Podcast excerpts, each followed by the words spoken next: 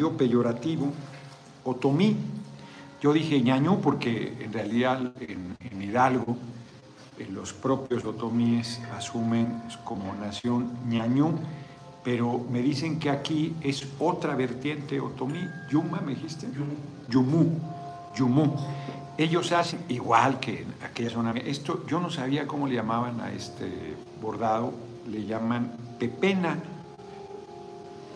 y me, lo, me acaban de regalar esta camisa, me, la, me, se la ponga, entonces yo ya saben que a la primera provocación me la puse, pero me dejé el abriguito porque estaba haciendo fresco. Cuando llegamos, había, estaba soleado, pero fresco. No, hombre, cayó un pinche diluvio, pero diluvio, me dicen que no había llovido, que estaba seco, seco, seco, que ya la milpa se estaba secando. Cayó un diluvio a tal grado que tuvimos que suspender la asamblea. Estaba con una buena lona, buena, buena, para el sol o para la lluvia inclusive. De hecho, empezó a llover y se aguantó para todo el mundo. Pero me había estado en el mismo jarrito, hombre, se me hace que lo lavaron, ¿verdad? El mismo estaba... Que, fíjense que me, dieron un atole que se llama atole morado. ahora sí que no se los puedo enseñar porque se voltea, cabrón, pero es morado, morado le llaman también atole agrio, que es de aquí y que no es agrio, en realidad se fermenta un poco, me dijeron atole agrio, se fermenta, dije, bueno, a ver qué tal. No, hombre, está buenísimo, está buenísimo. Ya voy por la segunda tal, y miren que había pegado mi agüita de mango, que está espectacular. Estoy en un cafecito aquí que se llama La Antigua, que recuperan, eh, tienen cosas modernas, por supuesto, pero recuperan cosas de la tradición de esta zona. Entonces, por ejemplo, ahorita es temporada de atole agrio y está, tienen, uy, ya se cayó la transmisión de Facebook. Yo creo que voy a poner mis datos, a ver si funciona con mis datos, a ver si no los muros hacen que no se pueda. Es que como hay mucha gente, ahí está, ya, con mis datos. No, no, está bien, no pasa nada. Con mis datos, ya este Esperemos que este no se caiga y si se cae, ya vi que los muros no importa, que si entra bien la señal. Entonces ya estamos transmitiendo a toda madre. Les decía yo del atole, es este, tienen aquí cinco, aquí me dicen que 36, me decía Silvano que cinco variedades de maíz, de cinco colores, no cinco variedades, que es como, entre negro y morado, uno como rojizo. Este dicen que es negro, bueno, aquí allá se ve negro efectivamente, pero queda morado morado, morado. Por sí que morado, morado.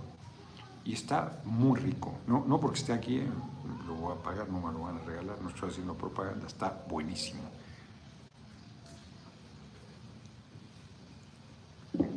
Yo además sí soy de atoles, la neta del planeta. A mí me gusta mucho el atole, el champurrado. Yo un atolito de arroz, no hombre, me apunto me apunto. El agua de arroz me gusta mucho. Agua, agua, cuando me enfermo el estómago. Avena con agua, arroz con agua. Me chingo el arroz y el agua, por supuesto, me gusta mucho. Este atolito está muy bueno. Bueno, pues les empiezo a platicar, los que vieron la transmisión se dieron cuenta, que hay una foto espectacular, espectacular del comandante Chávez comandante Chávez ganó todas las elecciones. Desde que se presentó en 1998, contra todos los pronósticos, era candidato independiente, traía el 4% de la preferencia electoral al inicio de la campaña. El 4%. Para que se anden con cosas. Y los dos candidatos independientes fueron los que disputaron. Los partidos tradicionales, los social cristianos, que es el equivalente a los paneaguados de aquí, y, y los socialdemócratas, que eran el equivalente al PRI, ellos hicieron un pacto, le llama pacto de tiro fijo, ¿no? O sí. Me va a regañar mi hermanito Juan Ramón porque no me acuerdo. Hicieron un pacto y un sexenio, o, un, cuatro años, no me acuerdo si era cuatro años sexenio, gobernaban los paneaguados de Venezuela y el otro periodo la socialdemocracia, y luego ahí se iban alternando. Era un acuerdo y no dejaban pasar a nadie. Y luego pues llegó Chávez, irrumpió, eh, intentó una rebelión cívico-militar, no un golpe de Estado. Un golpe de Estado es cuando el ejército se levanta en armas para deponer un gobierno legítimamente constituido. En el caso de Chávez, en acuerdo con el Partido Comunista y los partidos de izquierda de Venezuela, se planteó una rebelión cívico-militar, porque en 1989 había sucedido el Caracazo, que Carlos Andrés Pérez había aumentado la gasolina y montones de cosas, una cosa espantosa por acuerdo con el Fondo Monetario Internacional, son productores de petróleo, se extrae, el petróleo no se produce, producen gasolina, ya perdieron todas las refinerías que les robó Estados Unidos porque están en territorio estadounidense. Entonces le pusieron una chinga espantosa a la gente y la gente salió a protestar. Una rebelión del pueblo, cabrona, sobre todo en Caracas. Dan Salazar, muchas gracias por tu cooperación. Y hubo una represión feroz. Mandaron al ejército a reprimir. Y desde ahí, en Venezuela, cosa curiosa, ha habido siempre un sector del ejército vinculado al Partido Comunista, con formación marxista. Una cosa rarísima. Y un sector del ejército después de esa represión se acrecentó la inconformidad. No eran los mandos generales, sino eran los jóvenes eh, ya con cierto rango, pero no eran generales. Y entonces en 1992 un grupo de militares, Chávez dentro de ellos, encabezó la rebelión cívico-militar, pero los, los civiles se culearon les dio miedo, no entraron a la rebelión y los madrearon. Y a Chávez cuando lo detuvieron, que ahí lo pudieron haber matado, dijo, yo soy responsable. Él asumió toda la responsabilidad y dijo, por el momento, el movimiento no triunfó. Y eso le dio, ven camino hasta la victoria siempre, nuestro próximo presidente de los Estados Unidos mexicanos, y gracias por tu generosa y cotidiana cooperación. Eso le dio un prestigio enorme a Chávez. Y luego cuando salió de la cárcel dos años y medio, tres años después, recorriendo el país, la izquierda lo, ahora sí que lo malmodeaba, porque por un lado le tenían envidia, porque tenía mucho prestigio popular, pero por otro lado, como era militar, no el milico y todo, la gente tenía que ovacionarlo para que lo dejaran hablar en los eventos. Él estaba allá abajo y la gente hacía que lo subieran y que hablara. A pesar de eso, empezó con el 4% él estuvo a punto de no ser candidato en 1998 porque el, movimiento se dividió en dos. Los que creían que no había que participar en procesos electorales, que era convalidar el fraude, que era un error. Eso, discusión se ha dado en todos los países, México tampoco fue la excepción. Y los que decían que sí. Muy cerrado se dio la votación, se decía que sí, Chávez era el líder, fue el candidato y fue ganando hasta que ganó. Trató el pronóstico de la presidencia. Y luego convocó a un Congreso Constituyente y ahí entregó la presidencia. Y fue a otra elección con la nueva constitución y volvió a ganar. Y luego hubo, hubo varias, varias elecciones, las ganó todas a excepción de una una consulta sobre una reforma a la Constitución que se declarara socialista. Venezuela esa la perdió cerradísimo y salió a reconocerlo luego. No volvió a perder una elección en su vida. Y la última elección, ya él con cáncer muy avanzado, ya muy minada su salud, volvió a salir a campaña y volvió a ganar. Y en el evento del cierre de campaña, todo esto sale por lo de la lluvia. En el evento de cierre de campaña cayó, ellos le llaman palo de agua un diluvio. Hay una foto maravillosa ahí donde es el mausoleo, de hecho, de, Chávez, ahí están sus restos, en el cuartel donde estuvo detenido, donde estuvo, donde estuvo preso después del intento de rebelión cívico-militar. No me acuerdo ahorita cómo se llama, tiene una parte alta. Este, ahí están sus restos. Y ahí hay una foto maravillosa, él de cuerpo, la foto es de tamaño natural, de cuerpo completo, con el uniforme militar, el verde olivo, empapado, empapado, escurriendo de agua, hablando, era muy carismático el cabrón, un muy buen orador, conectaba cabrón con la gente, empapadísimo. Compañero presidente, obvio, esos montones de recorridos, llegó a estar en alguna vez así, y comentaba yo, que en el 2006, cuando anunciaron el fraude con el comandante Borola alias Felipe, el Sagrado Corazón de Jesús Calderón Ojosa, ya habiéndose levantado el platón de reforma, compañero presidente presentó la comisión de resistencia civil de la que yo formaba parte, nadie la encabezaba, ¿eh? estaba Martí, estaba Jesús Rodríguez, senadora con licencia y propuesta para embajadora en Panamá, estaba Carlos Simas, estaba Carlos Simas, ex, ex pareja de, Claudia Sheinbaum, en ese tiempo todavía eran pareja, estaba Alfonso Ramírez Cuellar, ex dirigente del Barzón, y acá su charro negro. Éramos los cinco, creo, seis que formábamos. Martí Batres, ya dije, hoy secretario de Gobierno, la Comisión de Resistencia Civil. Se formó el Frente Auténtico que formaban los líderes de los partidos PRD, Convergencia entonces, que el mismo que sigue, Dante Delgado, hoy el Movimiento Paneaguado, y, este, y el PT, Alberto Anaya, y el gobierno legítimo. Y cayó un pinche diluvio. Estaba así bonito el día y de repente suba, pero diluvio, cabrón, de esos aguaceros que pueden caer en la Ciudad de México, que son, pero de locura, cabrón, que me acuerdo una vez fuimos a comer con mi hijito ahí a un restaurante que está enfrente del Museo de la Ciudad de México, en Pino Suárez, un restaurante muy bonito, una casa antigua, hay una placita hermosa a un lado de la iglesia donde están los restos de Cortés, a un lado del Hospital de Jesús. Íbamos a la, creo que íbamos a, la boda de mi hija, porque teníamos que ir de traje y la chica nos agarró un pinche tormento. Al principio íbamos corriendo, después íbamos este, bailando, porque no había manera, o sea, escurríamos de agua, o sea, sí, aguas, por lo menos esa vez como sea calorcito, estaba calientita el agua.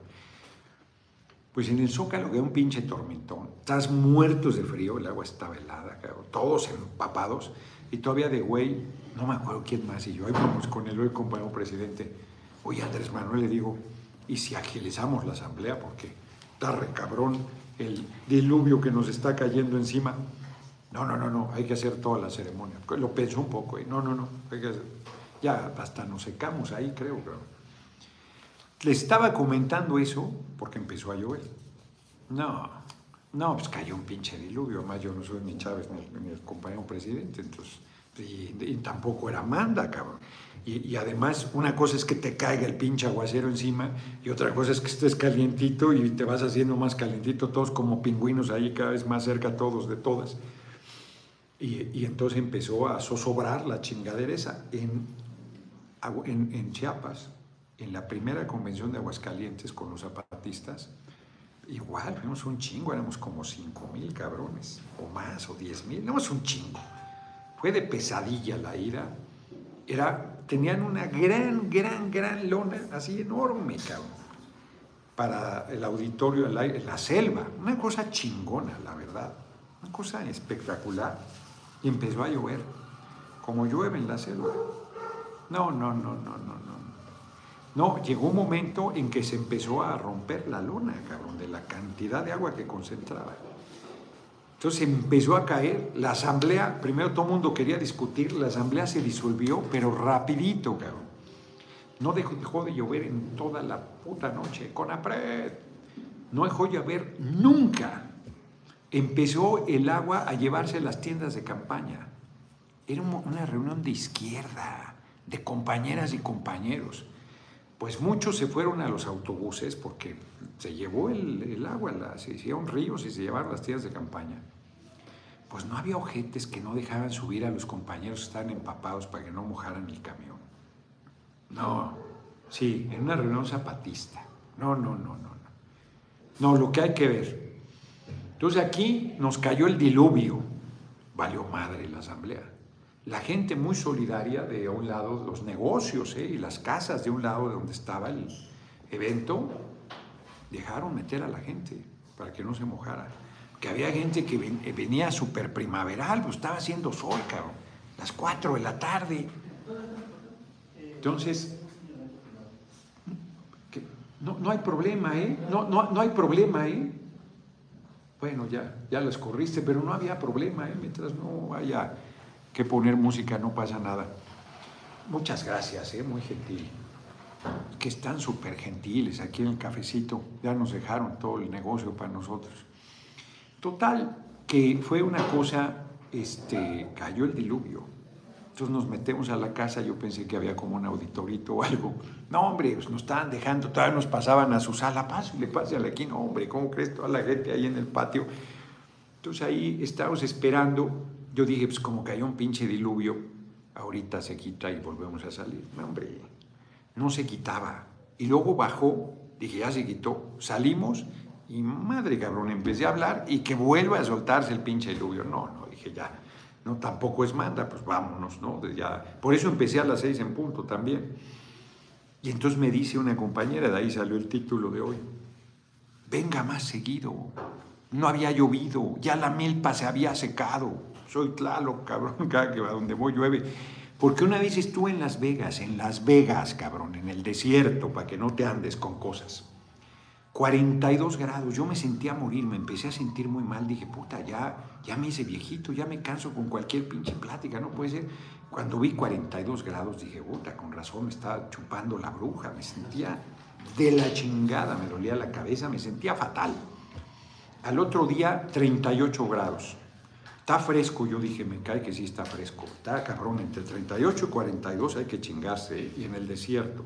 Durísimo pues no llovió la tarde del evento. Entonces me dicen, eres claro, pinche Noroña, aquí no llueve nunca, ven cabrón, más seguido a Las Vegas. Yo, por supuesto que ni juego ni nada, me vale madre, no juego, no tomo, no consumo prostitución, no, no soy ningún santo, ¿eh? soy un cabrón bien hecho, pero como tengo problemas de ácido úrico, pues prácticamente no tomo, jugar no juego, juego, juego dominó, y jugaba cartas, ¿eh? me gusta el 21, el blackjack, pero no, aquí chicas, voy a apostar de a 20 dólares cada madrazo. Ni que fuera líder petrolero, cabrón. Entonces, este, no, no, no. Y Las Vegas, los espectáculos, eso sí. Ahí fui a ver el Circo del Sol. Arda a la derecha, arda. Fui a ver O, que es buenísimo, es el único lugar que hace un espectáculo. El Circo del Sol es una maravilla, el Cirque du Soleil. Es una maravilla, vayan si pueden, vale una lana. Cada centavo que gastas vale la pena. Es un espectáculo, la música, los vestuarios, la escenografía, las luces, la chica. Es una, es una, es una pasada, es una obra de arte, es muy chingón.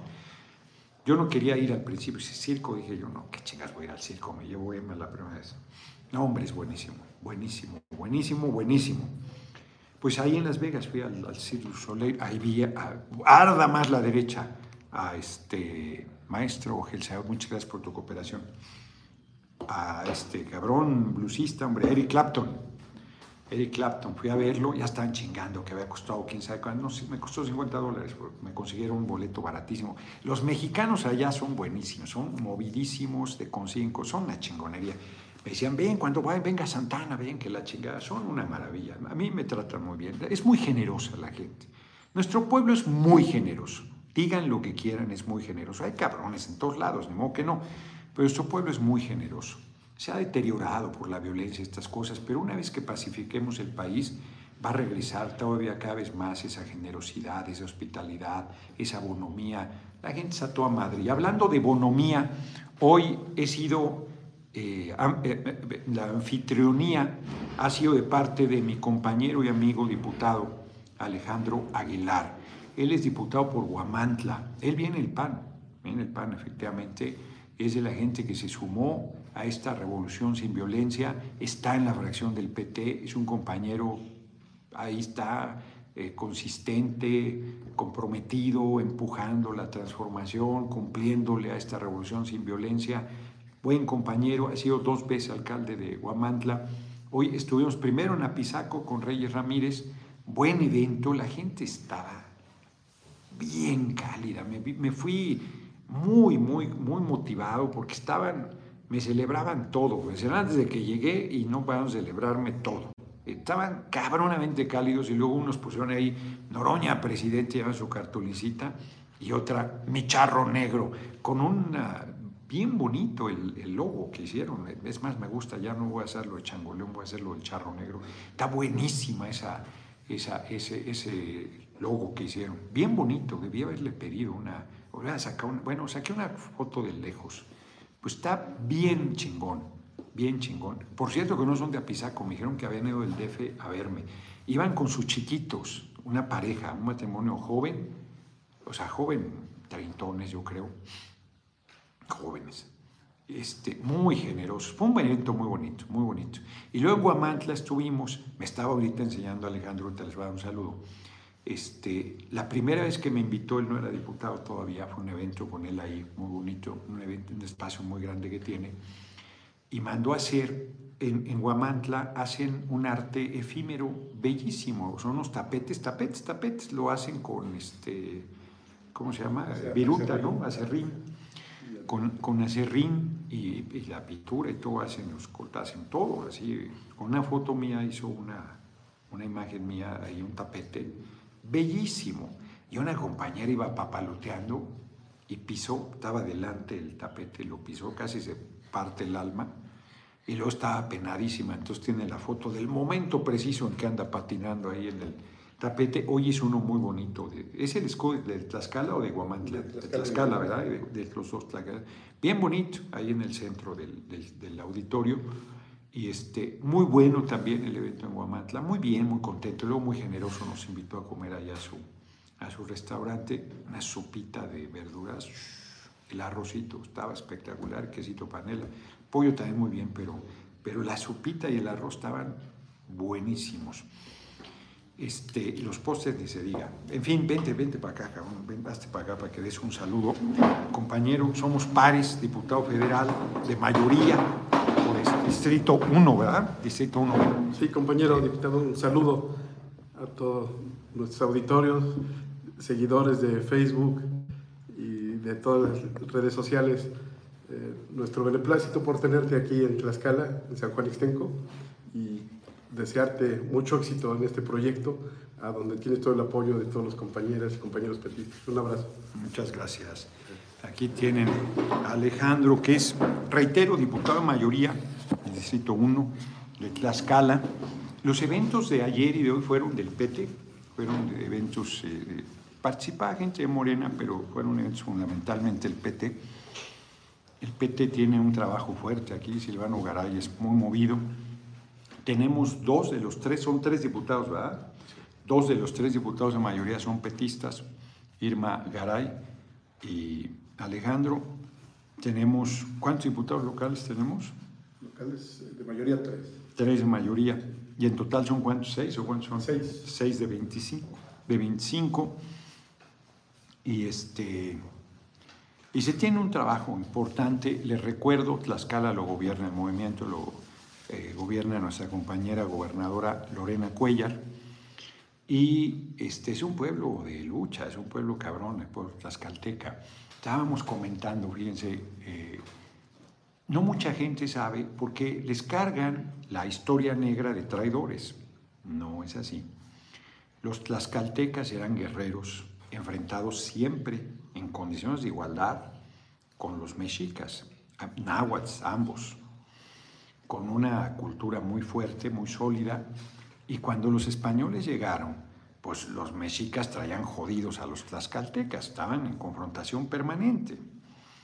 Y entonces los españoles se piden ayuda y hay una alianza. No fue una traición, una alianza para madrearse a los mexicas. Y se los madrearon. Y tan eran aliados que lo que pasa es que luego los aliados son culebras y luego te andan apuñalando, que fue lo que le pasó a los tlaxcaltecas con los españoles. A ver, una colonia de tlaxcaltecas fue, valga la redundancia, a colonizar el norte. Saltillo, el zarape de Saltillo, ¿dónde creen que sale? Pues del origen tlaxcalteca. Y el pan de pulque, ¿de dónde creen que sale? De Ramos Arispe, de herencia tlaxcalteca. Pero no solo eso, me comentaban algo más, que ahora se me olvida, bien importante de la raíz cultural. Bueno, náhuatl, de por sí había zonas que habían llegado los náhuatl eh, bastante al norte. Toda la parte mesoamericana es la parte fundamentalmente de nuestra cultura, de nuestros pueblos originarios, pero no solo. No solo. Entonces, Diego ML, saludos desde Jalapa. Los medios empiezan a decir que Monreal será la oposición. ya se va con los perdedores.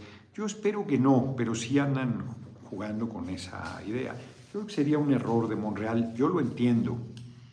Lo entiendo porque pues acá tiene cerrada la puerta, él sabe que si va a la encuesta se lo van a chingar.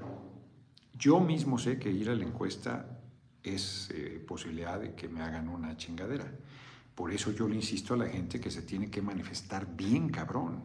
O sea, va a llegar un momento en que la gente va a tener que, en las, en las reuniones con el comprado presidente, decir, es Noroña, cabrón, es Noroña.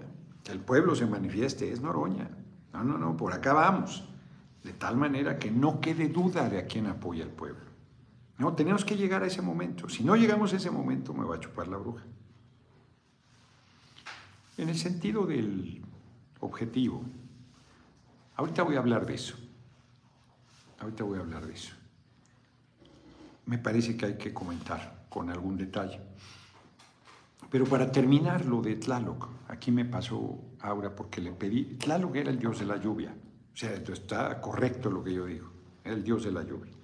Pero había una deidad femenina, que eso yo no me la sabía, Chalchihuitlicue, la de la falda de Jade, que era la diosa del agua, de los lagos, los ríos, los mares y los manantiales, y era la esposa de Tlaloc, porque claro, la lluvia es la que es, es un proceso en realidad.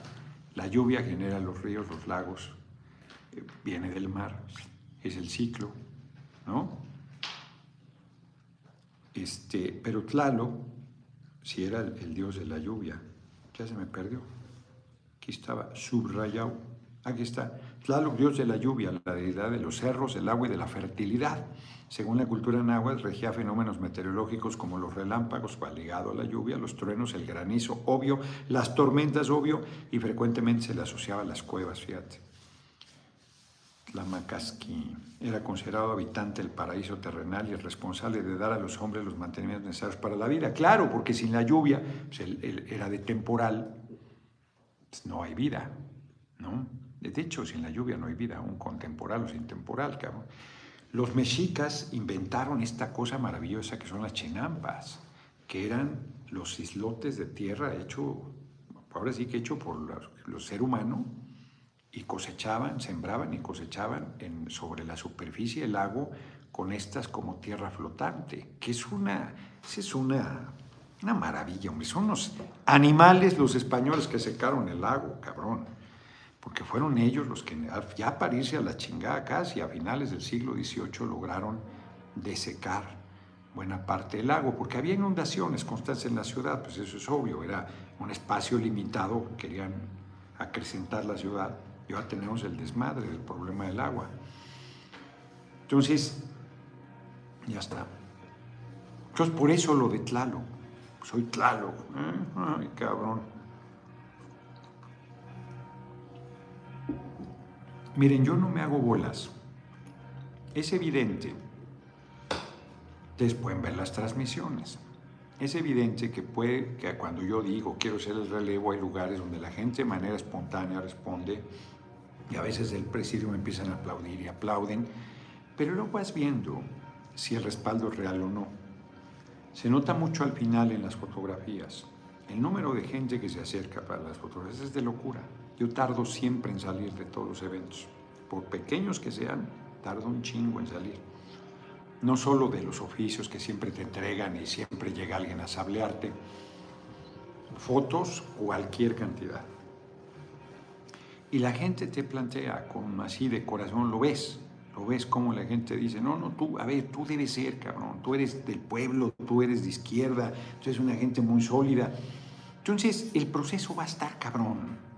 Miren, yo veo al compañero presidente, es un chingón, hombre. Es un chingón. Y es un ser humano.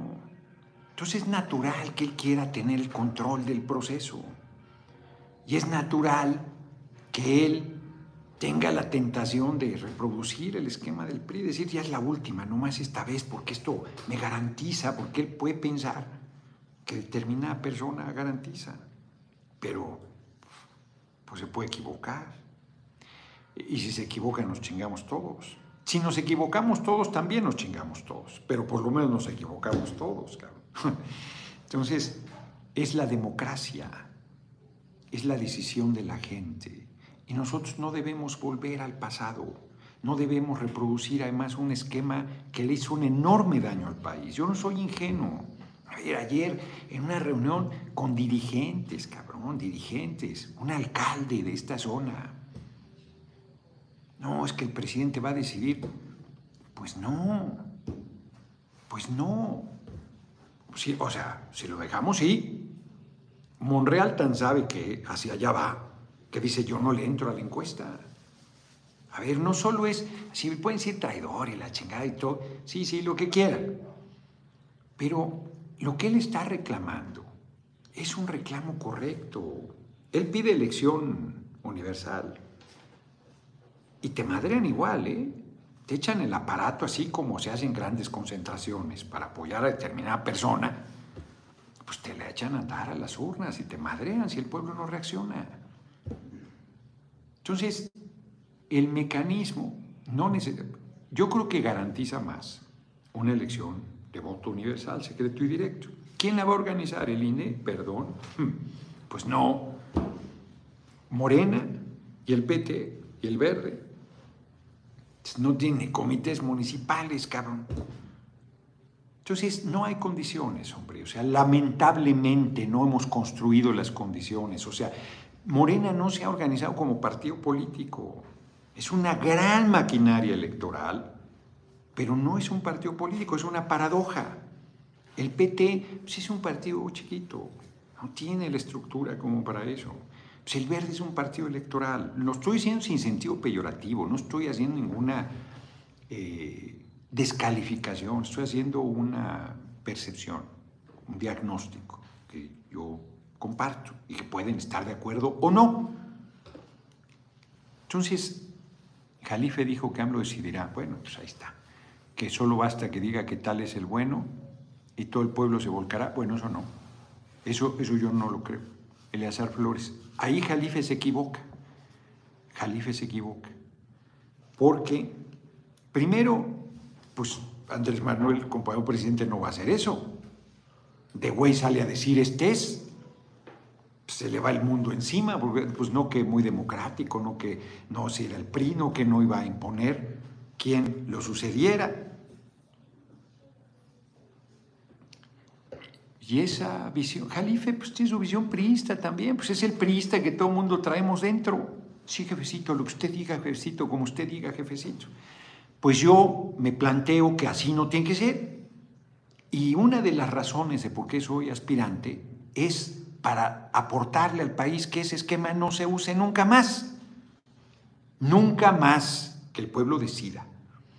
Y yo le digo a Jalife y a todos los que están de lambiscones con el compañero presidente, de lambiscones, diciéndole usted decida, compañero presidente, eso es ser lambiscón.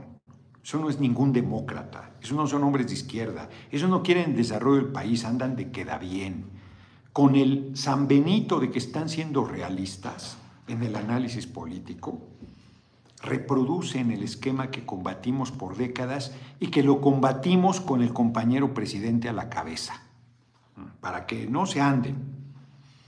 Porque, a ver, el líder de la izquierda, les recuerdo que no era el compañero presidente, el líder de la izquierda era Cuauhtémoc Cárdenas.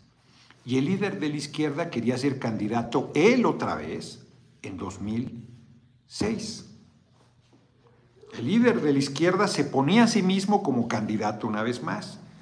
En 88 lo elegimos, en 94 lo elegimos, en 2000 con todo el encabronamiento de Porfirio que rompió y se fue a hacer su propio partido y se fue de candidato a la presidencia y acabó apoyando a Fox lo elegimos y lo apoyamos al ingeniero Cuauhtémoc Cárdenas. Jorge Quevedo, Gerardo, el dios de la lluvia pretende ser Samuel García. No, ese no, no, no, no, ni, ni ¿cómo se llaman los estos güeyes que le ayudaban a Tlaloc?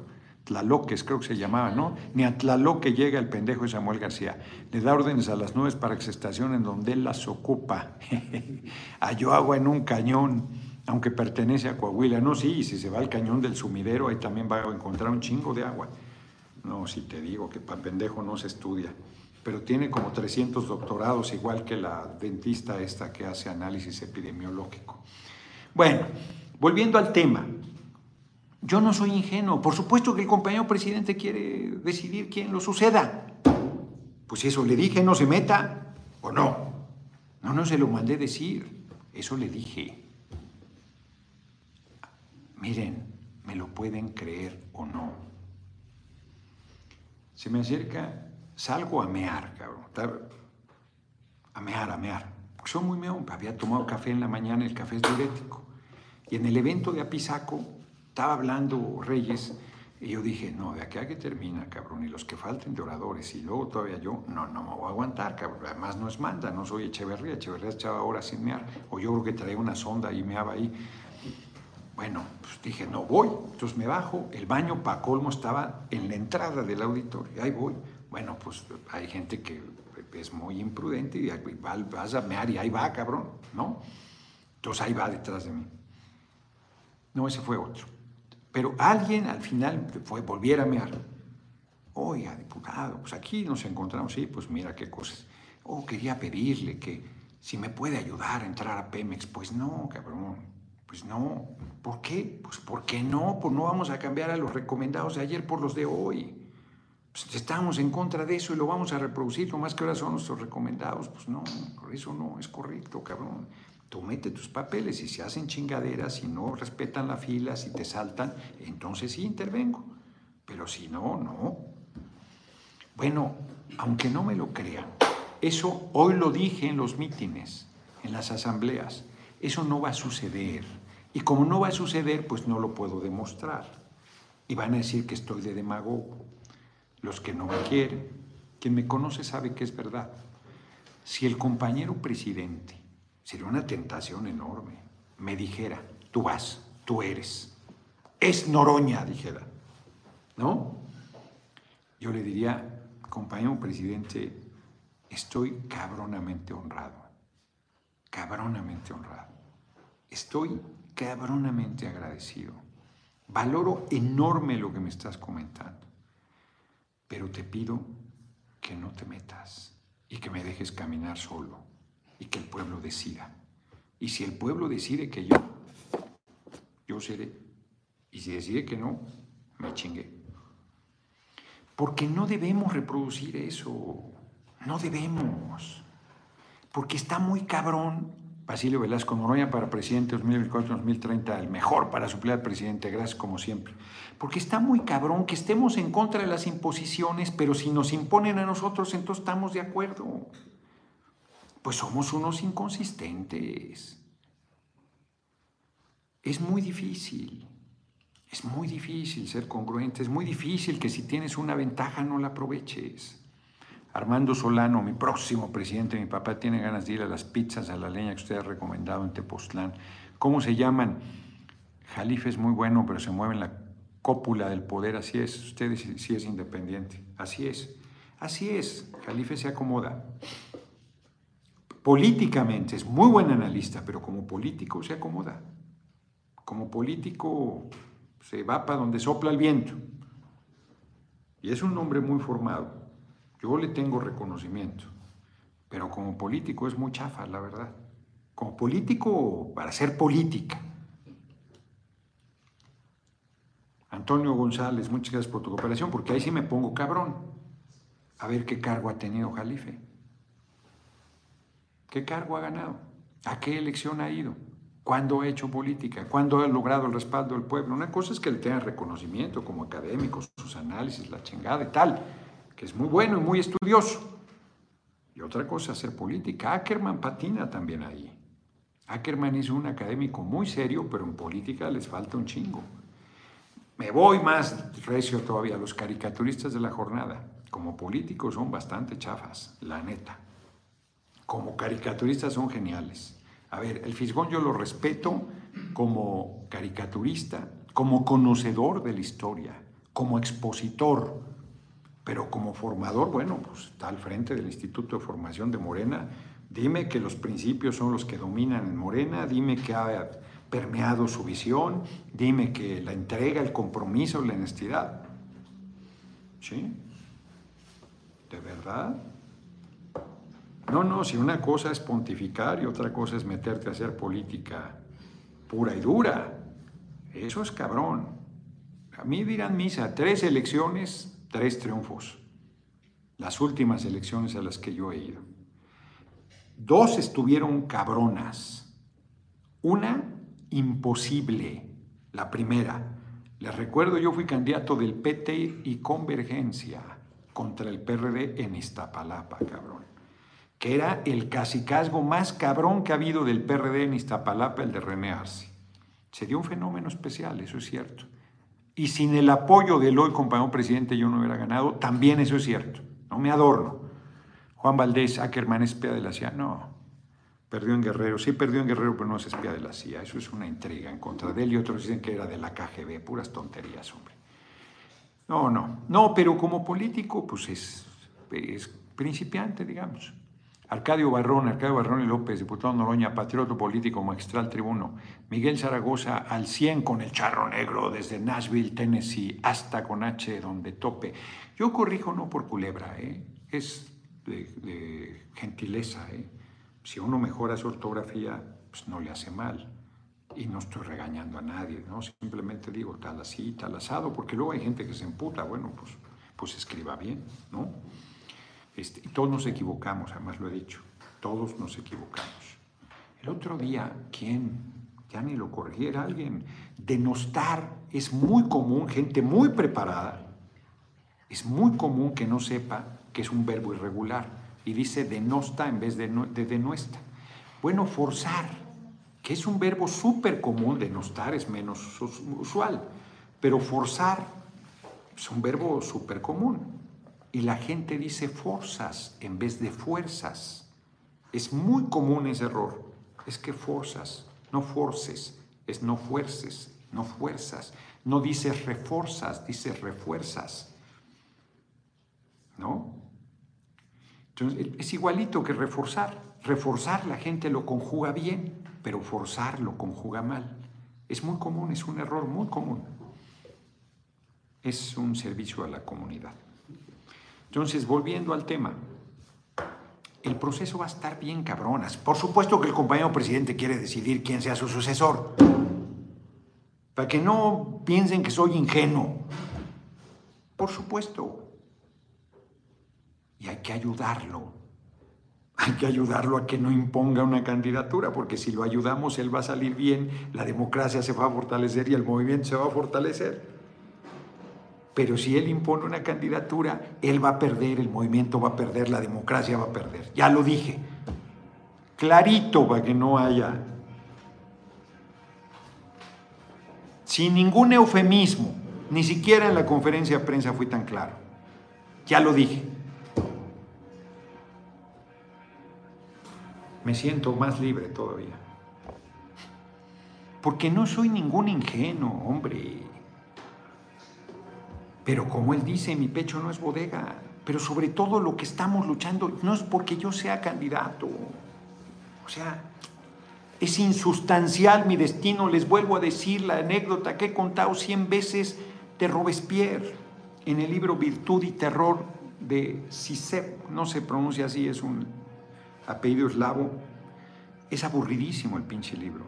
Todo lo que escribe Cicep es aburridísimo. Pero los discursos de Robespierre no tienen madre. Y hay uno donde llega a la Asamblea Revolucionaria, ya guillotinaron a los reyes, ya guillotinaron a los nobles, ya guillotinaron a los enemigos de la revolución y ya están guillotinando a los revolucionarios como toda revolución que devora a sus hijos. Ya se chingaron a, Don, Dantón, el más brillante orador de la revolución. Suácatelas, que le corten la cabeza, cabrón ya se lo chingaron. Y ya se chingaron a de, Molino, no sé cómo se llame, que era su brazo derecho. Eran muy amados por el pueblo. Que le corten la cabeza. Adiós, cabrón, a los dos. Y entonces llega, está cagada la asamblea, es la época del terror. Y llega Robespierre a dar un discurso y ve que todo el mundo está cagado de miedo. Y les dice, tienen miedo. Si tienen miedo, son culpables. Ay, cabrón, ya se volvió loco este cabrón de Robespierre. El incorruptible. Y entonces dice él, y si creen que yo pienso que no me pueden guillotinar, pero claro que me pueden guillotinar, y lo guillotinaron, a los pocos días, por cierto. Pero, ¿qué importa mi vida? dice él, es una brisna, en la tempestad que es la revolución. Pero por supuesto que es cierto. En ese sentido vale madre que yo sea presidente o no. Vale madre lo que a mí me pase. Eso no tiene, como decía Arturo de Córdoba, no lo tiene la menor importancia. Eso vale madre. Lo importante es esta revolución y su objetivo final de liberar a la patria, de generar condiciones de igualdad, de justicia, de libertad. Estoy leyendo este libro del Sendero de la Sal. Estoy a punto de llorar en una parte. No lloro porque me aguanto. Soy machina, la antigua. Estaba solo y ni siquiera así lloré, cabrón. Digo ML. Ojalá usted sea el caballo negro de la cuarta T. Así va a ser. Así va a ser. Soy el outsider y el caballo negro y les voy a ganar. Este, esta pareja es una historia verdadera. Esta mujer, Reynor Wynne, se quedan sin casa. Tenía una casa chingona, un rancho, ya les platiqué. Animalitos no se los comían. Los dejaban ahí que se murieran de viejos. Eran gente muy humanitaria, muy buenos seres humanos. Y tenían un hostalito y les iba toda madre. 50 años ella, 55 según el marido. y se asocian con un amigo de la adolescencia del marido, Mod, el marido, y se los chinga. El negocio de ellos quiebra, él sigue bollante, pero con el que se asoció quiebra. Y además les hace una chingadera. Alex Castillo, en Europa usted es grande, señor Noroña, como Andrés Manuel. ¿Sabía usted que los que estamos en Europa pudimos votar desde aquí en 2018 y ahora los consulados no se, no se ignoran? ¿Qué hacemos? Me llevo la tarea. Le voy a comentar a, a mi compañero canciller que, que resolvamos eso. Rafa Trokin, los odiadoristas linchairos, a desvirtuar lo que acaba de decir en 3, 2, 1, exacto. Por eso lo seguimos y simpatizamos con usted, por ser libre y no es queda bien. Pues sí. Exacto, van a distorsionar y van a tratar de sacar de contexto lo que dije, pero lo dije correctamente. Esa es la verdad. Y hay que ayudarlo al compañero presidente. Pero ¿qué era lo que...? Ah, lo estaba, el sendero de la sal. Se quedan sin nada. El ojete todavía hace que les embarguen el rancho y lo rematen. Se quedan sin nada, sin dinero, cabrón. Y para colmo, el marido, eso está al principio del libro, ¿eh? va al médico y le detectan una enfermedad terminal que va a acabar ahogado. Se van a ir paralizando los músculos hasta que se muera ahogado tienen 48 libras mensuales para sus gastos y no tienen casa. O sea, se vuelven para decirlo claro. Y la mujer convence al marido de irse a caminar 1040 kilómetros al sendero del sudoeste, o cómo se llama esta chingadera. Es otra cosa. Es otra cosa que se me resiste. Sendero de la costa sudoeste.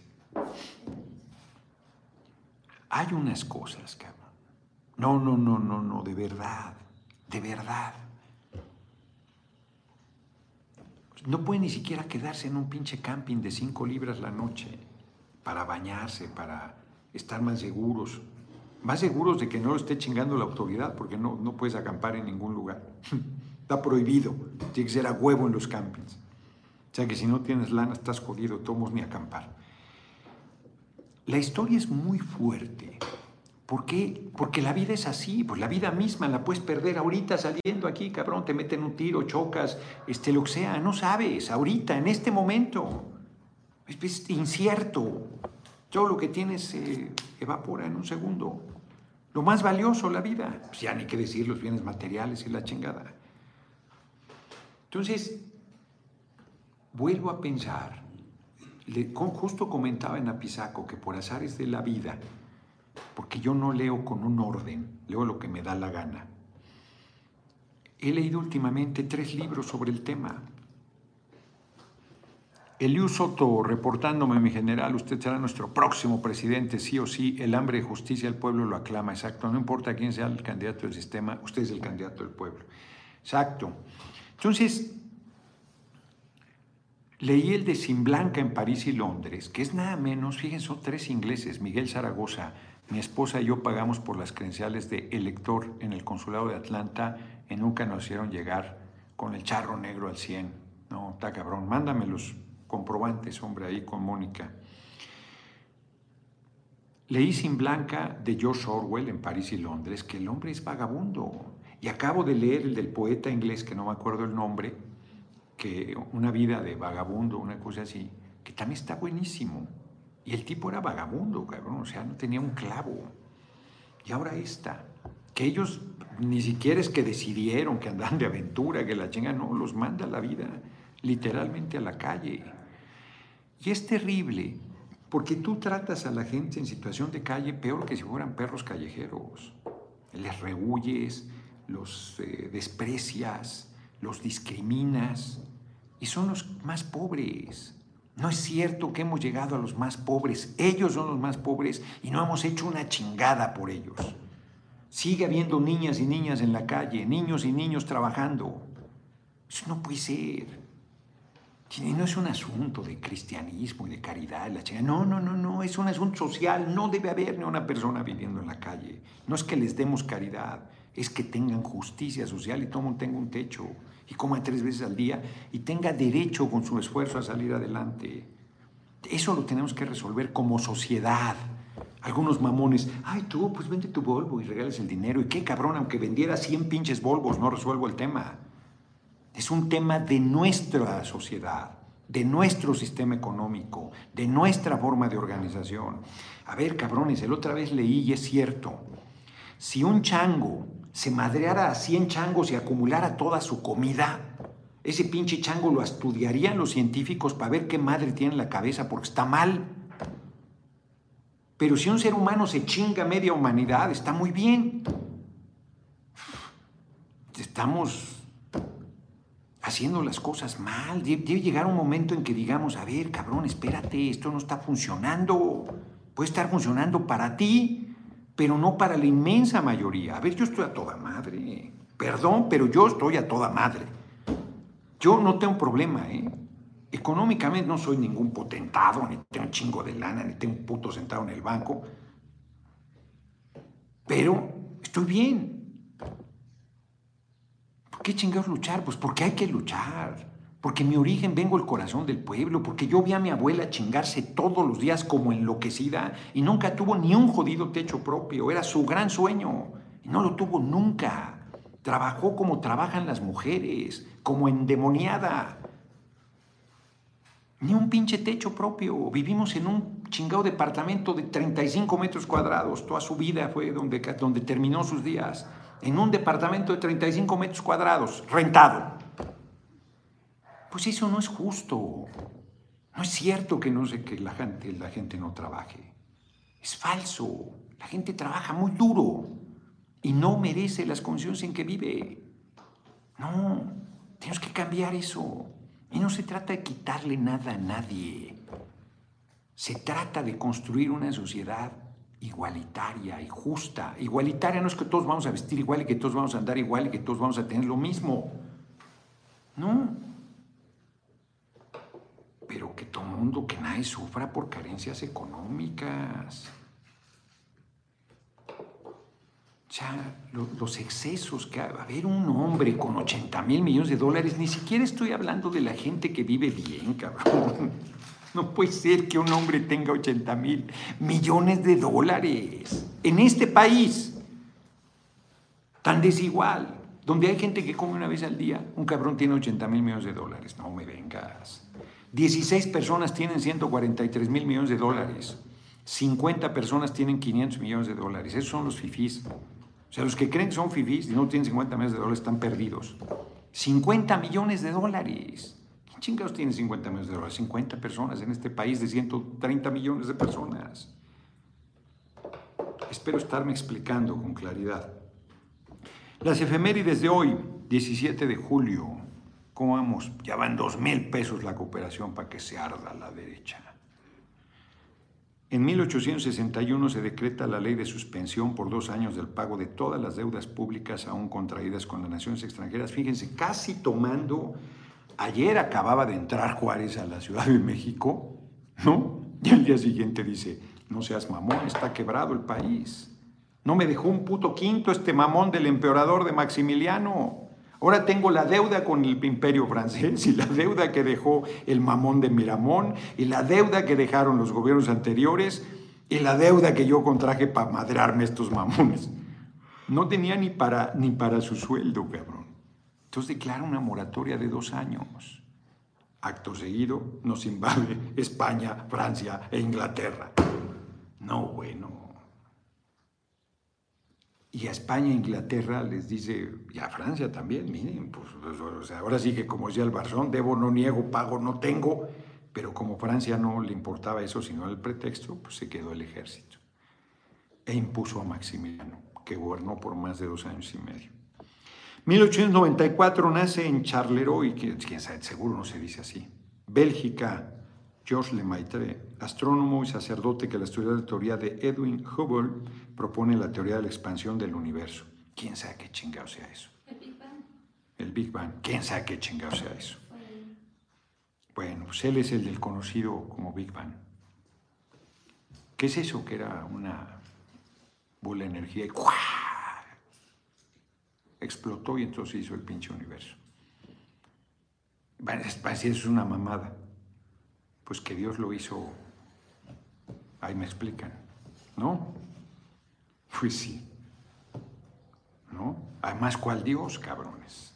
Los de la India, que son, son mayoría, ¿eh? son más que los católicos, y tienen un chingo de dioses, Vishna y Ganesh y la chingada de Vishu y no sé qué. O los, o los, dioses nuestros antes de que nos madrearan, Tlaloc y Coatlicue, ¿no? Eso seguirían siendo si no hubieran llegado los españoles por cierto. Los que creen que los católicos son mayoría son un tercio de la humanidad, ¿eh? para que se ubiquen. Hay un chingo de dioses en el mundo y ha habido millones de dioses y todos se los ha cargado, se los ha chupado la bruja. A pesar de ser dioses, me imagino yo soy ser humano, ¿cómo me va a ir? Bueno, son asesinados los últimos ares de Rusia, la familia Romanov, no fueron asesinados, fueron ejecutados igual que fueron asesinados la reina y el rey francés, pues fueron ejecutados, cabrón, pues hay una revolución, dice, a la chingada la nobleza y pues a otra cosa, mariposa. Así es la vida, de ruda. 1928 muere el general Álvaro Obregón, ese por ejemplo no murió, ese lo ayudaron a morir. Le metió tres tiros este, toral y apareció como con 20 tiros. Ahí está la nota en la Universal, dice que las balas iban y regresaban, así en círculo, eran unas balas bien cabrones. No me estoy riendo, de ver, se ríen aquí, pero es cierto, cabrón, eso dice, vean el pinche periódico de hoy, del, 17 de julio de 1928, vean el Universal y los que había, el Excelsior. Hoy es un pasquín, pero, y el Universal no anda muy lejos, pero en ese tiempo pues, eran periódicos muy importantes. Militar revolucionario invicto, ese cabrón, fíjense, en 8.000 kilómetros en campaña, son sus memorias de militares y ahí dice, ya lo he platicado, en, el primer, en la primera página dice, el partido hicieron fraude y el partido maderista se dividió en dos, los que tomaron las armas y acudieron al llamado de la patria y los que alegando familia, compromisos económicos, responsabilidades, acobardados, no acudieron al llamado. Tengo la vergüenza de confesar que pertenecía al segundo grupo. ¡Ay, qué fuerte! Y Obregón no era ningún cobarde. Y cuando matan a Madero toma las armas y no las vuelve a dejar nunca más y el cabrón no perdió una batalla. Una pinche batalla, ni una batalla pedorra siquiera perdió. Invicto el cabrón se murió. Derrotó a Villa. A Villa, cabrón, que son palabras mayores. Él es el artífice del triunfo militar de Venustiano Carranza y del constitucionalismo. Obregón. Pues fue asesinado un día como hoy, en la bombilla. Estaba comiendo. Para los que dicen que necesitas guaruras, sus guardias estaban armados, Obregón estaba armado y los 50 generales que comían estaban, con él estaban armados. Por eso tenía 22 tiros, cabrón. Como decía el propio Obregón, cuando alguien decide cambiar su vida por la tuya, ya te chingaste. No decía así, pero eso decía en esencia. Cuando alguien decide cambiar su vida por la tuya, no hay remedio. Por eso, por más guaruras que traigas, cuando te va a chupar la bruja, te va a chupar. 1932 nace en Guaymallén, Argentina, Joaquín Salvador Lavado Tejón, mejor conocido como Quino. Larga vida Quino, el gran creador de Mafalda. Nos dio horas y horas y horas, no solamente de sano esparcimiento, sino de enorme conciencia social. Chingón Quino. Larga vida. Y nace en Juchitán en 1940 Francisco López Toledo, otro grande, pintor, artista plástico, generosísimo. Este cabrón venía aquí, aquí no vino, pero si hubiera venido aquí a Estenco, ponía una casa, florecía de él, con su trabajo, con su arte, con su talento, y luego la dejaba al pueblo para que fuera casa de la cultura y se iba a otro lugar. Generosísimo hombre, enorme, Francisco López Toledo, conocido como Francisco Toledo. Un día como hoy de 1979, Anastasio Somoza, último dictador de Nicaragua, abandona el país rumbo a Miami tras la insurrección sandinista. Somocista, aquí no sandinista. El último dictador somocista abandona por la revolución sandinista. Y en 1980 México firma la Convención sobre la Eliminación de todas las formas de discriminación contra la mujer, que es la pinche ahora que no cumplimos. CEDAW se llama por sus cifras en inglés. El tratado internacional entró en vigor hasta el 3 de septiembre de 1981 y es la maldita hora que no lo cumplimos. Cada vez está más fuerte la violencia contra las mujeres y como lo estuvieron diciendo nuestras compañeras a lo largo de la jornada, la violencia empieza en casa por familiares. Muchas de las mujeres son violadas por sus familiares, por amigos, por gente cercana, en casa, o en el trabajo, o en la escuela, en espacios que supuestamente deberían ser seguros y que son absolutamente hostiles para la mujer. Eso se tiene que acabar. Nos vemos mañana a 6 de la tarde. Mañana estaré transmitiendo desde Puebla. No sé en qué lugar ande en Puebla, creo que ya andaré por, este, por Atlisco, que es bellísimo Atlisco. Hoy, ahorita me voy a dormir a Puebla Capital voy a, la Casa Reina para que se arda a la derecha. Ahí voy a llegar. Es un hotel que me gusta mucho y conseguí una tarifa muy, muy, muy razonable. Entonces vamos para allá. Mañana hay una rueda de prensa en la mañana. Que, ah, sí, una vez. La gira mañana está intensa. Lunes, diez y media, conferencia prensa en el Café Las Conchas, calle 9 Oriente 210 en el Centro Histórico de Puebla.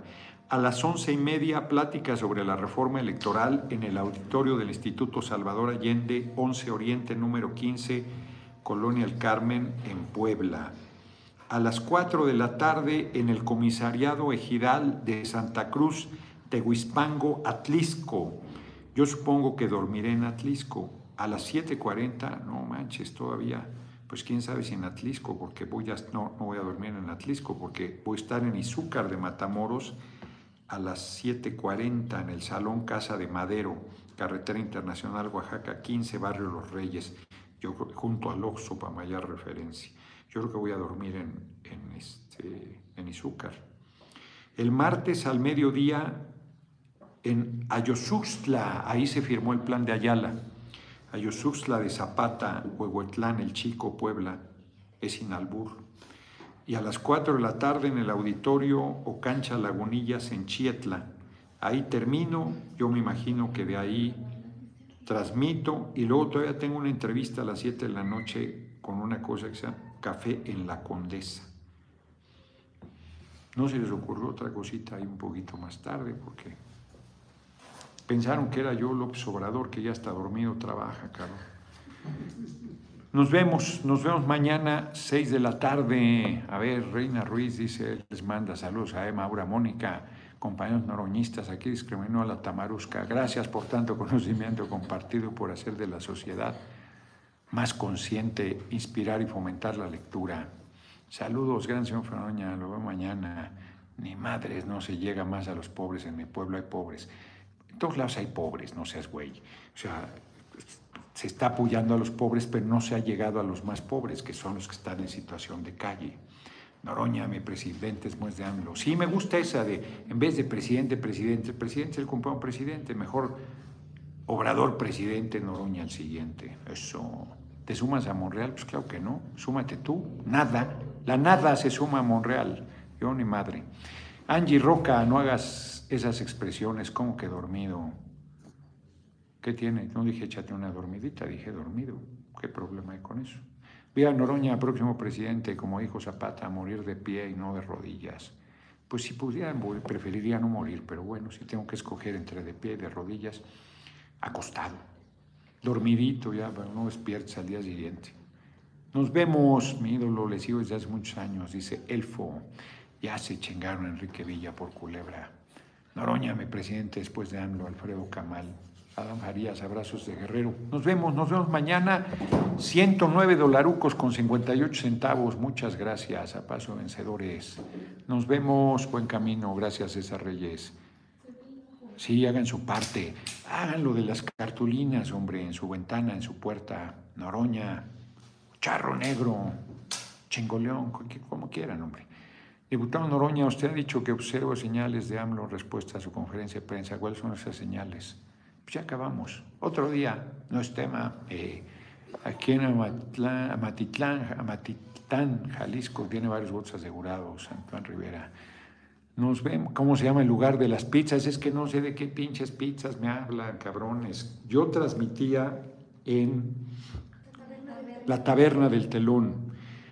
Ahí son muy buenas las pizzas. La, el retoño del mango buenas pastas y buenas pizzas. Cierra los martes, la taberna del telón cierra lunes y martes.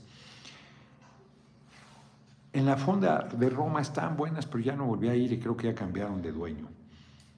Ah, y hay una pizza muy elegante, cara, en un lugar muy elegante, a Momosli, que es diferente, es como muy delgadita, suave.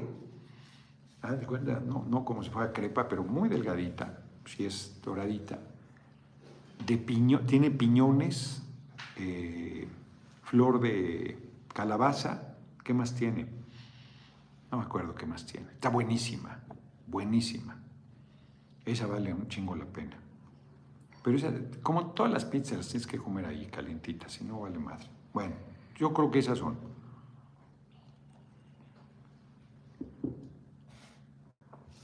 Y el teporramen tiene buenos, buenos ramen hechos artesanalmente y tiene los burritos y las gringas que son muy buenos, esas tortillas de harina.